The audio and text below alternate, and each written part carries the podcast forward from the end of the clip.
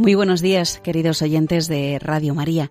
A continuación vamos a tener estos momentos de meditación sobre en este viernes después de ceniza sobre este tiempo de penitencia.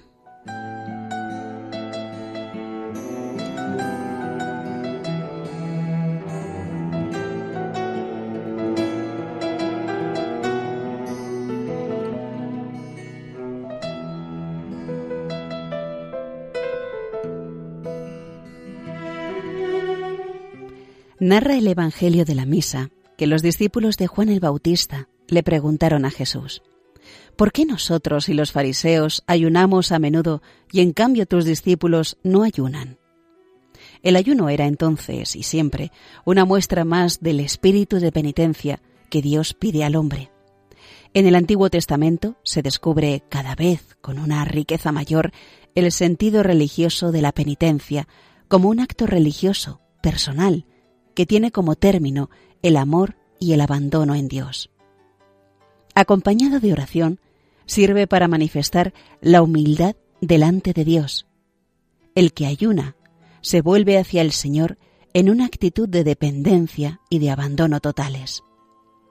En la Sagrada Escritura vemos ayunar y realizar otras obras de penitencia antes de emprender un quehacer difícil, para implorar el perdón de una culpa, obtener el cese de una calamidad, conseguir la gracia necesaria en el cumplimiento de una misión, prepararse al encuentro con Dios, etc.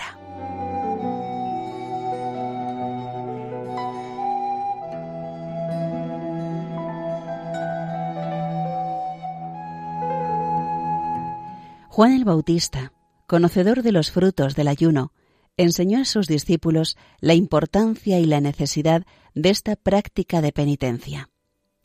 En esto coincidía con los fariseos piadosos y amantes de la ley, a quienes les sorprende que Jesús no lo haya inculcado a los apóstoles. Pero el Señor sale en defensa de los suyos. ¿Acaso los amigos del esposo pueden andar afligidos mientras el esposo está con ellos? El esposo, según los profetas, es el mismo Dios que manifiesta su amor a los hombres. Cristo declara aquí, una vez más, su divinidad y llama a sus discípulos los amigos del esposo, sus amigos. Están con él y no necesitan ayunar. Sin embargo, cuando les sea arrebatado el esposo, entonces ayunarán. Cuando Jesús no esté visiblemente presente, será necesaria la mortificación, para verle con los ojos del alma.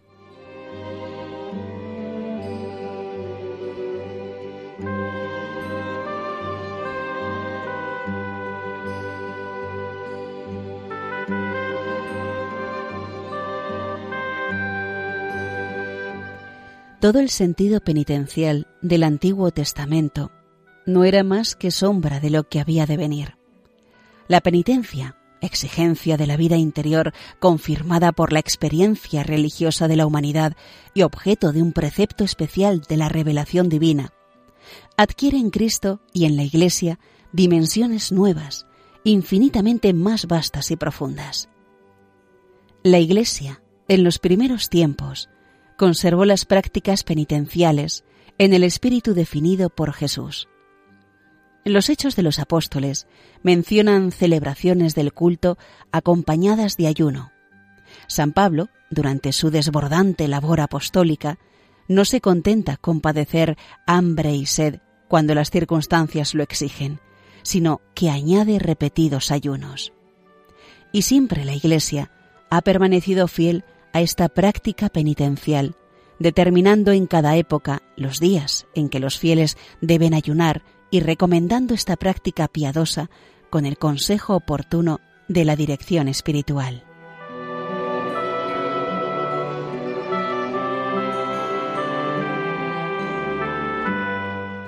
Pero el ayuno es solo una de las formas de penitencia. Existen otras formas de mortificación corporal que hemos de practicar, que nos facilitan la conversión y la unión con Dios podemos preguntarnos hoy cómo vivimos el sentido penitencial que nuestra Madre la Iglesia desea que tengamos en toda nuestra vida y de modo singular en este tiempo litúrgico de Cuaresma en que nos encontramos.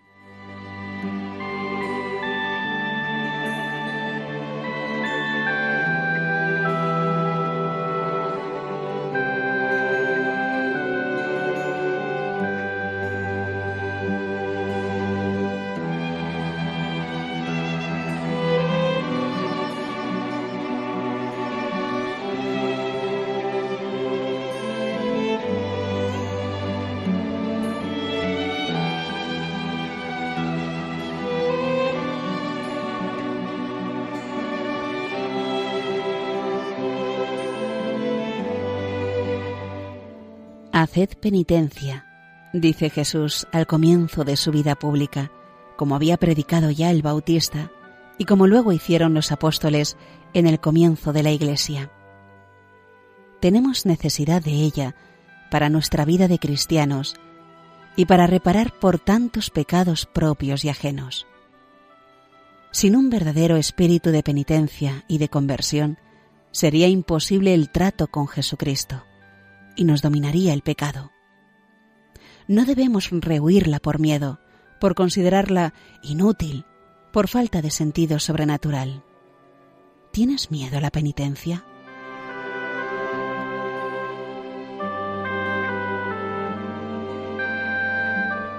A esa penitencia que te ayudará a obtener la vida eterna. En cambio, por conservar esta pobre vida de ahora, ¿No ves cómo los hombres se someten a las mil torturas de una cruenta operación quirúrgica? Rehuir la penitencia significaría también rehuir la santidad y quizá por sus consecuencias la misma salvación.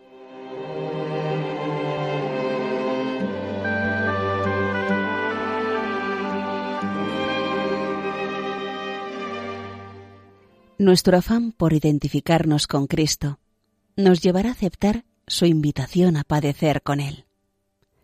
La cuaresma nos prepara a contemplar los acontecimientos de la pasión y muerte de Jesús, sobre todo los viernes de cuaresma, que tienen un recuerdo especial del Viernes Santo en que Cristo consumó la redención, podemos meditar los acontecimientos de aquel día que han quedado recogidos en la tradicional devoción del Vía Crucis. Por eso, aconseja San Escriba de Balaguer, el Vía Crucis. Esta sí que es devoción recia y jugosa. Ojalá te habitúes a repasar esos catorce puntos de la pasión y muerte del Señor los viernes. Yo te aseguro que sacarás fortaleza para toda la semana.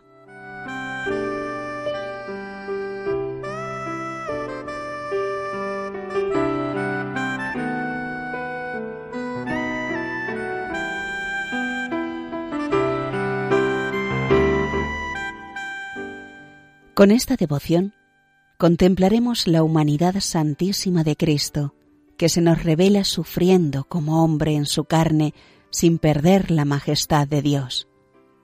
Acompañando a Jesús por la vía dolorosa, podremos revivir aquellos momentos centrales de la redención del mundo y contemplar a Jesús condenado a muerte que carga con la cruz en la segunda estación y emprende un camino que también nosotros debemos seguir. Cada vez que Jesús cae al suelo por el peso del madero, hemos de espantarnos, porque son nuestros pecados, los pecados de todos los hombres, los que agobian a Dios. Y los deseos de conversión acudirán a nuestro corazón. La cruz hiende destroza con su peso los hombros del Señor. El cuerpo extenuado de Jesús se tambalea ya bajo la cruz enorme. De su corazón amorosísimo llega apenas un aliento de vida a sus miembros llagados. Tú y yo no podemos decir nada. Ahora ya sabemos por qué pesa tanto la cruz de Jesús. Y lloramos nuestras miserias, y también la ingratitud tremenda del corazón humano.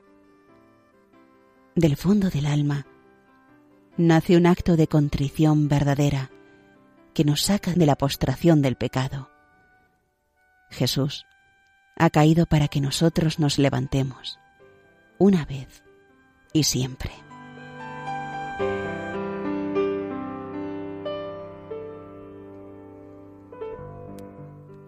La contemplación de esos sufrimientos de Jesús y las mortificaciones voluntarias que hagamos deseando unirnos al afán redentor de Cristo, aumentarán también nuestro espíritu apostólico en esta cuaresma.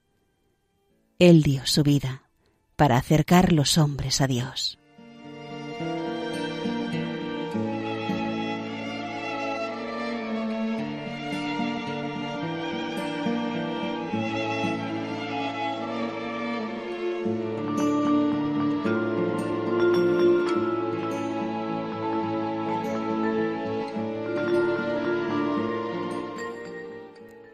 La fuente de las mortificaciones que nos pide el Señor está casi siempre en la tarea cotidiana.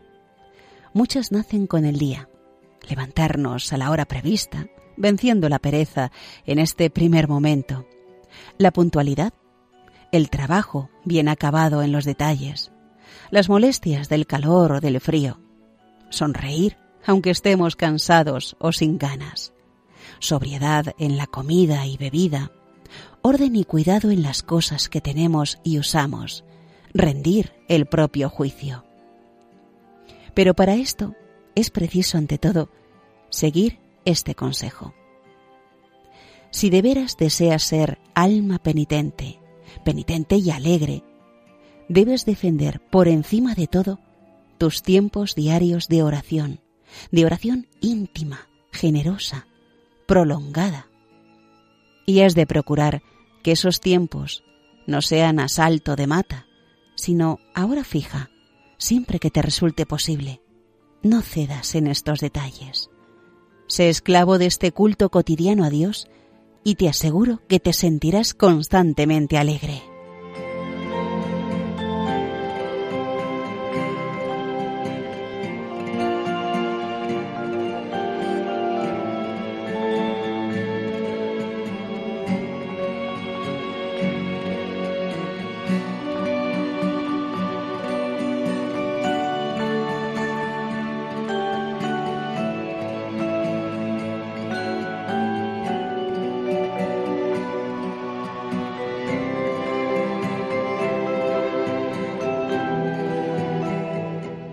Además de las mortificaciones llamadas pasivas, que se presentan sin buscarlas, las mortificaciones que nos proponemos y buscamos se llaman activas.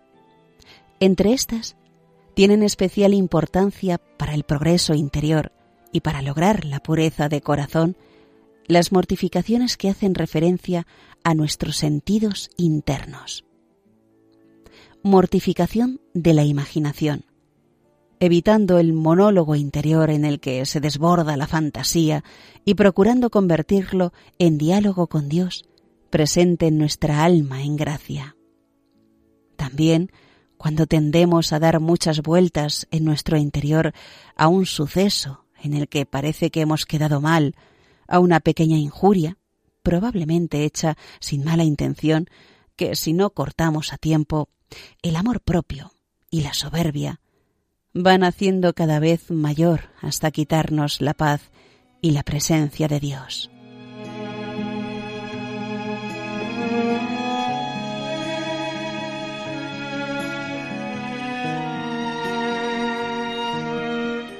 Mortificación de la memoria, evitando recuerdos inútiles que nos hacen perder el tiempo y quizá nos podrían acarrear otras tentaciones más importantes.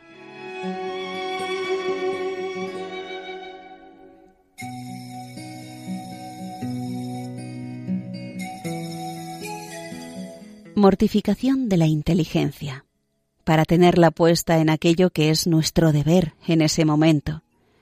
También en muchas ocasiones, rindiendo el juicio para vivir mejor la humildad y la caridad con los demás.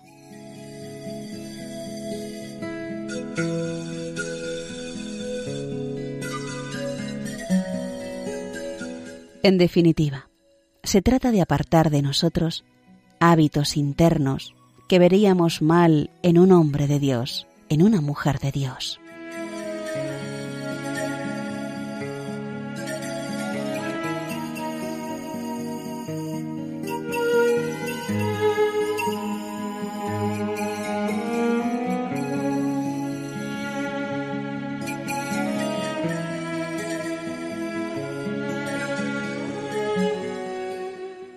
Decidámonos a acompañar de cerca al Señor en estos días, contemplando su humanidad santísima en las escenas del Vía Crucis, ver cómo, voluntariamente, recorre el camino del dolor por nosotros.